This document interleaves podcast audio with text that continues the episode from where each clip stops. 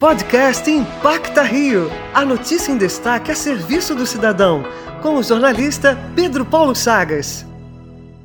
O Retiro dos Artistas não parou as atividades durante a pandemia. O Recanto para os Grandes Nomes das Artes, inclusive, criou uma campanha para a arrecadação de mantimentos nesse período. A coordenadora Cida Cabral fala mais sobre a ação para a gente aqui na Antena 1. Na verdade, a ideia surgiu, ô Pedro, devido à necessidade mesmo, né? Ao contrário do que as pessoas imaginam, o Retiro dos Artistas também precisa de doações. E nesse momento a gente está, sim, fazendo uma campanha voltada para a arrecadação de mantimentos de alimentos não perecíveis e também de materiais de limpeza e outros também, como luvas de procedimento, máscaras descartáveis, álcool 70, entre outros itens. Todos os funcionários e moradores do Retiro foram vacinados contra a Covid-19 e isso foi essencial para a saúde e bem-estar emocional de todos, não é, Cida? Isso mesmo, Pedro. Todos os moradores do Retiro já foram imunizados desde fevereiro. Também todos os funcionários e colaboradores do Retiro foram imunizados com a segunda dose desde o dia 16 de fevereiro e isso trouxe para todos eles uma segurança, um alento e o principal que foi poder voltar a receber a visita de familiares, tendo todos os cuidados, atendendo a todos os protocolos. Acredito que tenha sido esse o melhor momento e o mais significativo para todos eles. Para ajudar, basta acessar o site retirodosartistas.org.br barra doações, sem tio e sem cedilha. Para a Rádio Antena 1, Pedro